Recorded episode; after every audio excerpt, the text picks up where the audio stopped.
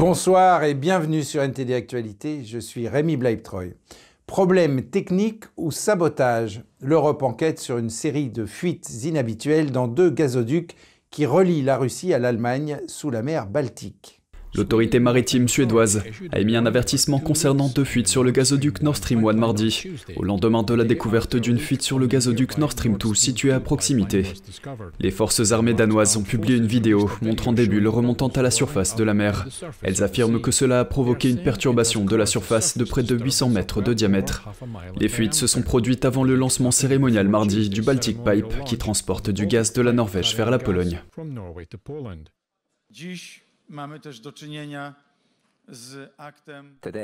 Aujourd'hui, nous avons été confrontés à un acte de sabotage. Nous ne connaissons pas encore tous les détails de ce qui s'est passé, mais nous voyons clairement qu'il s'agit d'un acte de sabotage.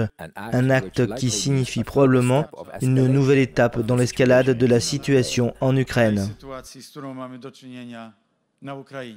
Les autorités danoises chargées de l'énergie ont déclaré qu'il faudrait peut-être une semaine pour que le gaz cesse de s'écouler du gazoduc Nord Stream 2. Un sabotage n'a pas été exclu. Les navires pourraient perdre leur flottabilité s'ils pénétraient dans la zone. Le risque d'explosion augmente. Les événements très inquiétants d'hier avec les fuites du Nord Stream 1 et 2 soulignent l'urgence de renforcer notre sécurité énergétique en Europe.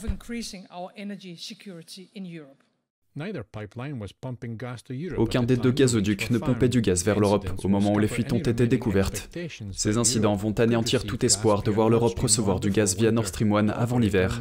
L'opérateur Nord Stream AG a déclaré qu'il était impossible d'estimer quand la capacité de fonctionnement du réseau gazier serait rétablie. Le Kremlin a déclaré qu'il n'excluait pas la possibilité d'un sabotage pour expliquer les dommages causés au pipeline. Aucune option ne peut être exclue pour le moment. Il est clair que l'oléoduc a été endommagé. Nous ne pouvons exclure aucune version des faits concernant la raison de cet incident avant que les résultats de l'enquête officielle ne soient connus. Les deux gazoducs ont été des points chauds dans l'escalade de la guerre énergétique entre les capitales européennes et Moscou. La Russie a mis à mal les principales économies occidentales, fait grimper en flèche les prix du gaz et déclenché la chasse aux sources d'énergie alternatives. Les prix du gaz européen ont augmenté à la suite de cette nouvelle. Le prix de référence du mois d'octobre aux Pays-Bas a grimpé de près de 10% mardi. Les prix sont toujours inférieurs au pic stratosphérique de cette année, mais restent plus de deux fois supérieurs à ceux de début septembre 2021. L'autorité norvégienne de sécurité pétrolière avait demandé lundi aux compagnies pétrolières d'être vigilantes face aux drones non identifiés vus en train de voler près des plateformes pétrolières et gazières offshore norvégiennes, mettant en garde contre de possibles attaques. Les autorités danoises ont également demandé que le niveau de préparation du secteur danois de l'électricité et du gaz soit relevé après les fuites. La mesure impliquerait des procédures de sécurité renforcées pour les installations et les équipements électriques.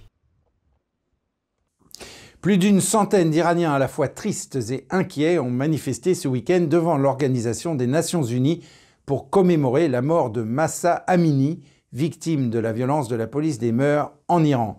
Notre journaliste Laetitia Rodriguez était sur place. Dimanche 25 septembre, sur la place des Nations Unies à Genève, des manifestants iraniens ont fait écho au mouvement de protestation qui enflamme l'Iran depuis la mort de Massa Amini, arrêté le 13 septembre par la police des mœurs iraniennes pour port de vêtements inappropriés et décédé trois jours plus tard, selon les dires de sa famille, en raison de violences policières. Madi Alinjad, une jeune étudiante et coach sportive réfugiée en Suisse, est l'organisatrice du rassemblement qui a eu lieu devant l'ONU ce dimanche. La jeune fille a fui l'Iran il y a quelques années en raison des pressions que le régime islamique lui faisait subir. Depuis que les manifestations se multiplient dans les rues de son pays, elle est sans nouvelles de ses parents. En effet, les autorités iraniennes, dont les infrastructures Internet sont fabriquées par le régime communiste chinois, ont récemment coupé l'accès à Internet afin de mieux réprimer les soulèvements en cours. J'ai quitté mon pays parce que je suis coach et que je voulais pouvoir m'entraîner librement à l'extérieur. Je portais quotidiennement le hijab avec une casquette par-dessus.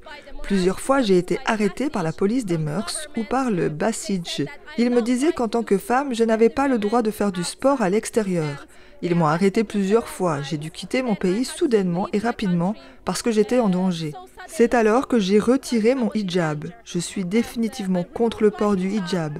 Je pense qu'une femme devrait pouvoir être en mesure de choisir ce qu'elle veut porter. Selon un bilan officiel iranien, incluant manifestants et forces de l'ordre, 41 personnes ont été tuées et plus d'un millier ont été arrêtés lors des manifestations qui ont suivi la mort de Massa Amini.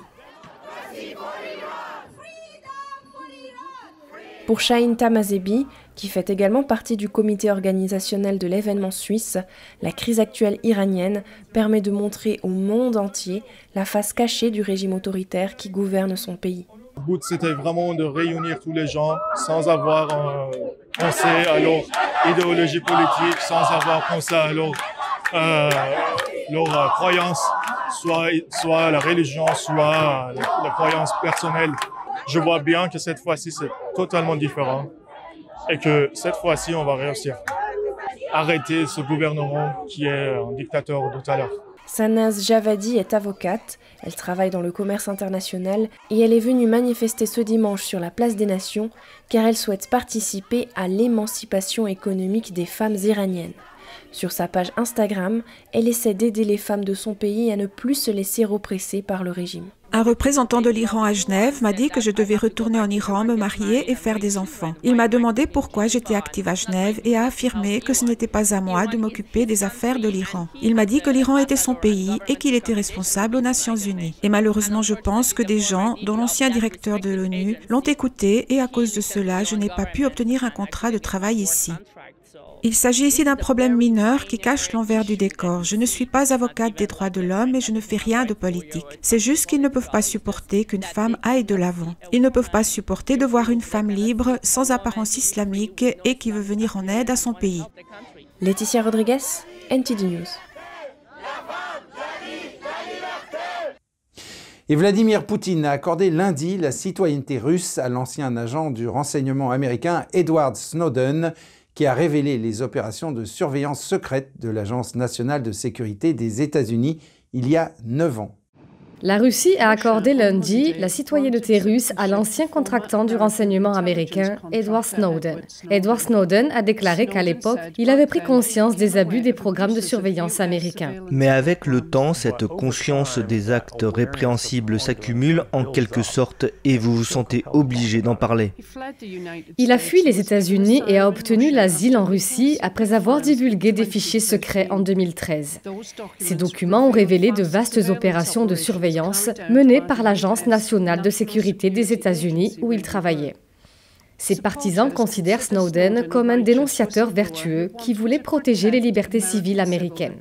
En revanche, les responsables des services de renseignement américains l'ont accusé de mettre en danger leur personnel et de porter atteinte à la sécurité nationale. En 2020, une cour d'appel américaine a estimé que le programme que Snowden avait révélé était illégal. Elle a également déclaré que les responsables du renseignement américain, qui l'ont publiquement défendu, ne disaient pas la vérité. Il fait actuellement l'objet d'une inculpation aux États-Unis qui pourrait lui valoir des dizaines d'années de prison. Son nom figure dans un décret de Vladimir Poutine conférant la citoyenneté à une liste de 72 personnes nées à l'étranger. Cette nouvelle a amené certains à se demander si Snowden serait appelé au service militaire. Peut-être que la seule chose qui a changé, c'est qu'en raison de sa citoyenneté russe, apparemment maintenant, il pourrait bien être conscrit pour combattre dans la guerre russe en Ukraine. L'épouse de Snowden va également demander la citoyenneté russe. Lindsay Mills a donné naissance à leur fils en 2020. Le plus haut diplomate russe défend la guerre en Ukraine et il affirme que toute zone annexée par la Russie recevrait la pleine protection de Moscou. Mais ne serait-ce pas pour la Russie une façon de justifier l'utilisation d'armes nucléaires? Voici la réponse du ministre des Affaires étrangères, Sergei Lavrov l'ensemble du territoire de la Fédération de Russie, qui est inscrit et pourrait être encore inscrit dans la Constitution de la Fédération de Russie, est incontestablement sous la protection totale de l'État. C'est absolument naturel, et toutes les lois, doctrines, concepts et stratégies de la Fédération de Russie s'appliquent à l'ensemble de son territoire. Les habitants des parties de l'Ukraine tenues par la Russie ont voté dimanche pour savoir s'ils voulaient rejoindre la Fédération de Russie. Il s'agit du troisième jour de scrutin. L'Ukraine et l'Occident ont qualifié ces votes de simulacre d'efforts pour acquérir illégalement des territoires conquis par la Russie depuis le début de son invasion en février. Kiev et ses alliés occidentaux craignent que Moscou ne présente les attaques visant à les reprendre et à réunifier le pays comme une attaque contre la Russie elle-même. Les efforts d'annexion interviennent après que la Russie a subi d'importants revers stratégiques sur le champ de bataille. Les soldats russes ont battu une retraite précipitée et humiliante face à une contre-offensive ukrainienne dans le nord-est du pays, abandonnant matériel et armes dans leur fuite. Ces pertes ont peut-être incité le président Vladimir Poutine a ordonné la semaine dernière la première mobilisation militaire de la Russie depuis la Seconde Guerre mondiale. Décision a déclenché des protestations dans toute la Russie et a fait fuir de nombreux hommes en âge de servir dans l'armée. Le territoire contrôlé par la Russie ou les forces soutenues par la Russie représente environ 15% du territoire ukrainien. Le président ukrainien Volodymyr Zelensky a été catégorique samedi sur le fait que son pays allait récupérer tous les territoires pris par la Russie. Les coûts de l'énergie ont obligé les sidérurgistes à réduire leur production en Europe. Ces réductions pourraient entraîner des fermetures massives d'usines. Andrew Thomas de NTD nous en dit plus sur cette industrie qui contribue à l'économie de la région à hauteur de dizaines de milliards d'euros. En Belgique, le fabricant d'acier inoxydable Aperam a été contraint d'arrêter sa production en raison de la flambée des prix de l'énergie. Aujourd'hui, la facture énergétique mensuelle de l'entreprise est aussi élevée que ce qu'elle payait annuellement. Normalement, vous auriez de l'acier en fusion traversant cette installation de production. Vous verriez beaucoup d'activités. Ici, il ferait chaud. Aujourd'hui, il fait très froid, comme vous pouvez le sentir. Il n'y a pas d'activité car la Syrie est fermée. Selon un rapport de McKinsey de l'année dernière, l'acier contribue pour environ 83 milliards d'euros en valeur directe à l'économie européenne et emploie directement environ 330 000 personnes. L'Allemagne est largement tributaire du gaz russe pour alimenter son économie axée sur les exportations. Et l'industrie de l'acier doit faire face à des coûts énergétiques supplémentaires de 10 milliards d'euros. Cela représente environ un quart du chiffre d'affaires annuel moyen du secteur. Aujourd'hui, personne ne sait comment les prix de l'énergie vont évoluer. Est-ce qu'ils vont se stabiliser? Est-ce qu'ils vont baisser? Qu'est-ce que nos clients font? Comment ils réagissent? Serons-nous en mesure de payer les factures, etc. D'autres entreprises sidérurgiques réduisent également leurs effectifs. ThyssenKrupp Steel Europe a réduit sa production en Allemagne et ArcelorMittal a également arrêté un haut fourneau en Allemagne, ainsi que d'autres en France, en Pologne et en Espagne. La société prévoit que sa production européenne du quatrième trimestre sera inférieure d'environ 17% à celle de l'année précédente. En ce moment, nous faisons tout pour résoudre la situation ou pour faire face à la situation avec des mesures temporaires et nous avons des leviers temporaires pour surmonter une certaine période, mais cela ne peut pas durer des années. Le directeur adjoint d'une fédération européenne de l'acier affirme que les mesures temporaires pourraient devenir plus permanentes. D'autres secteurs à forte consommation d'énergie, comme ceux des autres métaux, des engrais et des produits chimiques, pourraient bientôt suivre le mouvement. Andrew Thomas, NTD News. La France envisage d'imposer des frais de livraison minimum pour les commandes de livres en ligne afin d'uniformiser les règles du jeu pour les librairies indépendantes qui luttent contre la concurrence des géants du commerce en ligne. Mais les propriétaires de librairies affirment que ce changement est inutile et pourrait même inciter les gens à moins acheter dans les librairies. Le gouvernement français a décidé d'imposer des frais de livraison minimum de 3 euros pour les commandes en ligne de livres. Cette mesure vise à protéger les librairies françaises contre Amazon. Ces frais ne pourront pas être contournés par des programmes de fidélité ou par des achats groupés de livres avec d'autres articles. Ils s'appliquent aux commandes d'une valeur inférieure à 35 euros. Selon la propriétaire d'une librairie indépendante, ce seuil pourrait ne pas être suffisant pour ramener les clients dans les magasins traditionnels. La crainte que nous avons, c'est que et mais ça on, pourra le mesurer aussi plus tard, c'est que du coup les personnes qui achètent en ligne achètent plus sur Amazon pour atteindre les 35 euros et qu'ils aillent encore moins en librairie. Selon elle, il est impossible pour les librairies indépendantes de proposer des livraisons gratuites pour les achats qui atteignent 35 euros, car le poids des livres rend la livraison encore plus coûteuse. On aurait pu, on aurait pu gagner une bataille.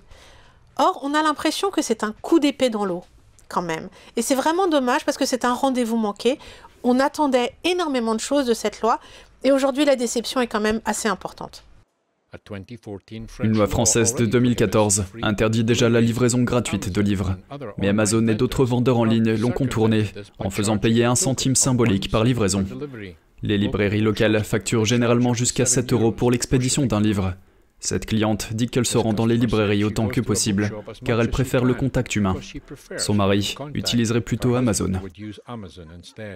Pour peu qu'on ait un tarif euh, premium, bah, on clique sur, euh, sur le bouton commander, on a son livre dans les 24 ou les 48 heures. Et finalement, même peu importe la livraison, c'est plus le côté pratique qui compte euh, que le côté d'aller faire la démarche et d'aller dans la librairie. Amazon a déclaré que des frais de livraison seraient un facteur d'inflation majeur et frapperait particulièrement les lecteurs des zones rurales. Siphonner l'innovation américaine en attirant les talents du meilleur laboratoire nucléaire américain. Un nouveau rapport souligne comment Pékin utilise la technologie américaine pour faire progresser son armée. Tiffany Meyer de NTD nous en dit plus. Bienvenue à China in Focus, je suis Tiffany Meyer. Selon un nouveau rapport, Pékin a siphonné les talents du principal laboratoire nucléaire américain. Ce dernier indique que plus de 160 scientifiques sont rentrés en Chine après avoir passé du temps dans le laboratoire américain. Ils auraient aidé le régime à progresser dans des technologies militaires clés comme l'hypersonique et les ogives. Le laboratoire visé est le laboratoire national de Los Alamos, situé au Nouveau-Mexique. Il abrite de nombreuses installations de défense nucléaire. Il a développé la première bombe atomique américaine. Le régime chinois a systématiquement attiré les talents chinois de ce laboratoire en Chine. Ils sont si nombreux à être venus travailler pour la Chine qu'on les a surnommés le Club de Los Alamos.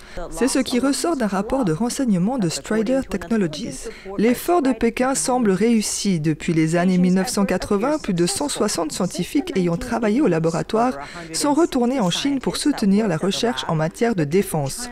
Voici une liste des technologies qu'ils ont contribué à ramener. L'hypersonique, les bombes modernes pénétrantes, les véhicules autonomes sans pilote, les moteurs à réaction et les réductions de bruit de sous-marins. Le docteur Chen Chi joue un rôle crucial dans l'effort de recrutement de Pékin. Pendant les 18 années qu'il a passées au laboratoire américain, Chen a reçu plus de 19 millions de dollars du gouvernement américain pour des recherches sensibles. Il est ensuite rentré en Chine et il a aidé à recruter de nombreux anciens de Los Alamos. Mais l'affaire de Los Alamos n'est que la partie émergée de l'iceberg. Au cours de la dernière décennie, Pékin a systématiquement attiré des talents pour ramener le savoir-faire américain en Chine. Cela par le biais d'un projet appelé le programme des 1000 talents. Dans le cadre de ce programme, le régime incite les meilleurs universitaires à transmettre leurs connaissances à la Chine en leur proposant des offres lucratives. Qui plus est, ils ne demandent pas toujours à ces scientifiques de se rendre en Chine. Ils sont souvent autorisés à rester en poste où ils se trouvent pour autant qu'ils transmettent l'expertise ou les brevets souhaités par le régime. Et le peuple tibétain souffre énormément du contrôle rigide du Covid par Pékin. Et lorsqu'ils tentent d'expliquer la situation sur les médias sociaux, ils sont rapidement réduits au silence. Le ressentiment de la population grandit à Lhasa, la capitale du Tibet. Les résidents qui ont été testés positifs au Covid-19 ainsi que les personnes vivant dans les mêmes complexes sont mis en quarantaine dans des stades, des écoles, des entrepôts et même des bâtiments inachevés. Des vidéos montrent des personnes embarquées dans des bus la nuit et emmenées dans des camps de quarantaine improvisés. Les Tibétains ont commencé à exprimer leur désespoir face à cette situation sur les médias sociaux. Partager des informations en ligne ligne est particulièrement risquée pour les Tibétains car ils font souvent l'objet d'une répression sévère en raison de la sensibilité politique de la région. Une Tibétaine a déclaré dans un message que les habitants de la région étaient traités comme des criminels. Un autre déclarait que sa famille avait été contrainte de se mettre en quarantaine avec 800 personnes dans une école locale. Ses enfants y ont développé des fièvres mais aucun soin médical n'était disponible. Un autre enregistrement audio a été réalisé par un père désespéré qui a déclaré que les autorités l'avaient séparé, lui et sa femme, de leur enfant d'un an. Les messages diffusés sur les réseaux sociaux ont été rapidement retirés, probablement censurés par le pare-feu Internet de la Chine.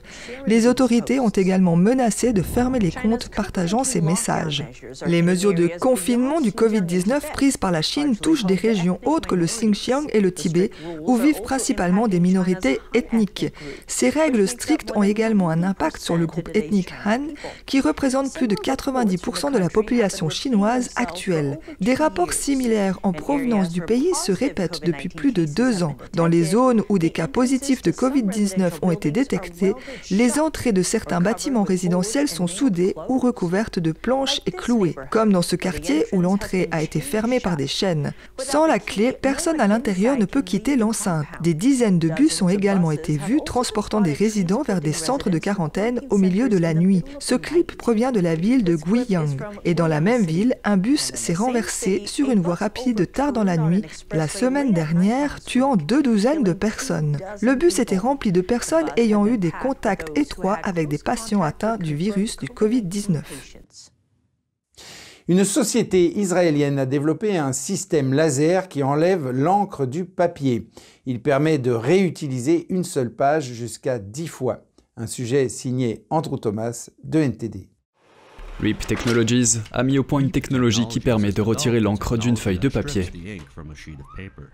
En gros, une désimprimeuse est très similaire à une imprimante, sauf qu'elle fait l'inverse. Vous mettez une seule page après l'avoir imprimée dans le bac et elle la désimprime par un processus laser et à la sortie, vous avez une feuille propre, prête à être réimprimée. L'entreprise affirme que cette technologie permettra une réduction significative de la consommation de papier. Elle la décrit comme une impression circulaire. Le marché de l'impression circulaire englobe en fait l'intégralité du marché des imprimantes tel qu'il est aujourd'hui. Le marché actuel est en fait un marché d'impression linéaire.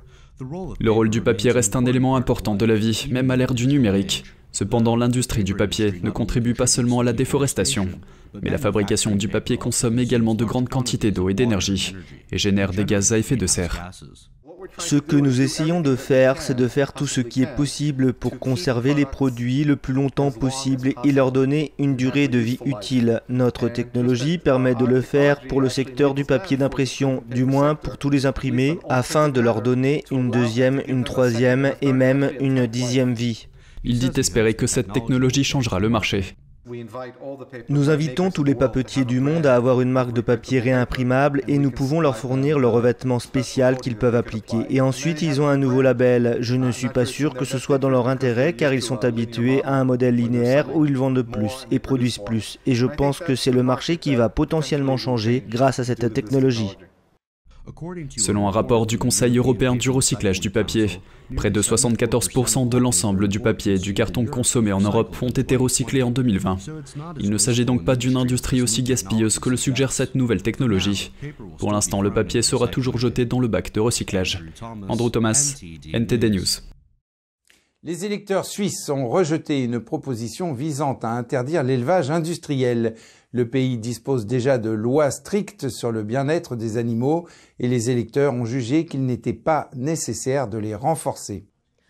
Les premiers résultats montrent que près des deux tiers des électeurs ont voté contre la proposition. Si elle avait été adoptée, le texte visant à protéger les animaux de ferme des conditions d'élevage industriel serait rentré dans la Constitution. Le gouvernement s'est prononcé contre la proposition. Il a déclaré que la mesure violerait les accords commerciaux, augmenterait les coûts et rendrait les aliments plus chers. Selon certains électeurs, des protections sont déjà en place et la modification de la loi ne ferait que compliquer le processus, en particulier pour les petits agriculteurs. Les résidents qui ont voté oui ont déclaré qu'ils pensaient que l'avenir ne pouvait pas inclure l'élevage intensif. La proposition aurait exigé que le gouvernement fixe des règles plus strictes pour les soins aux animaux, notamment l'accès à des espaces extérieurs et de nouvelles exigences pour l'abattage. Elle couvrirait également les animaux et les produits animaux importés.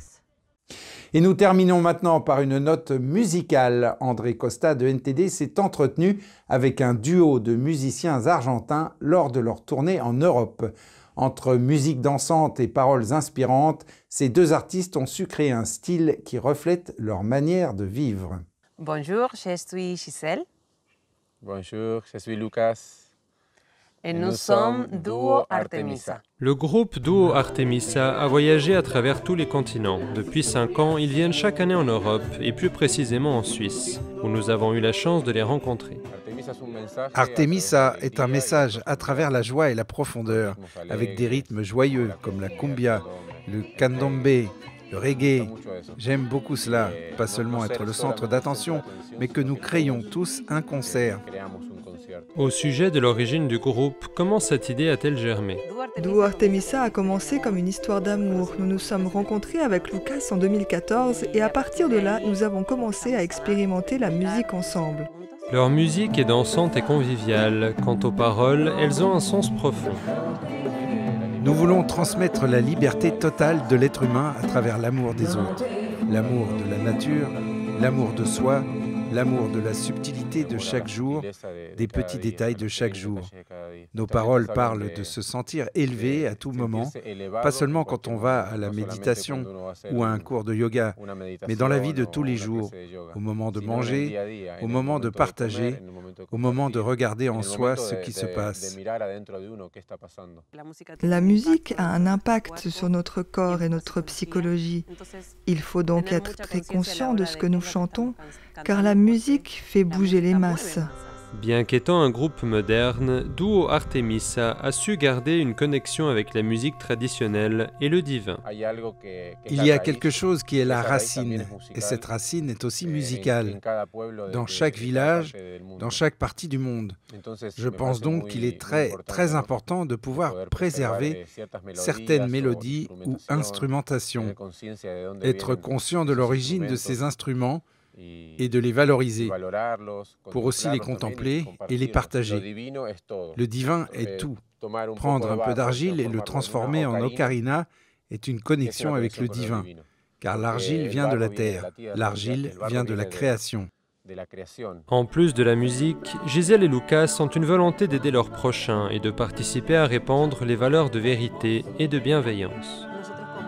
Nous, en tant que duo Artemisa, dès le début, alors que nous parcourions l'Amérique latine, nous avions cette orientation sociale et nous avons commencé à apporter notre musique de manière solidaire dans des communautés indigènes qui n'avaient pas d'école ou parfois même pas d'eau potable, pour apporter la culture, la musique, des ateliers. Nous travaillons actuellement avec des jeunes qui sont en prison ici en Suisse et la musique est comme une porte de liberté, d'espoir, une graine de connexion avec eux-mêmes. Do Artemisa est la preuve vivante que la tradition et le divin peuvent être exprimés à travers des mélodies jeunes et dansantes.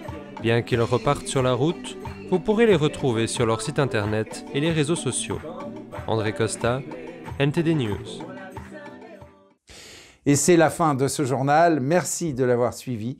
Restez avec nous sur NTD pour la suite de nos programmes.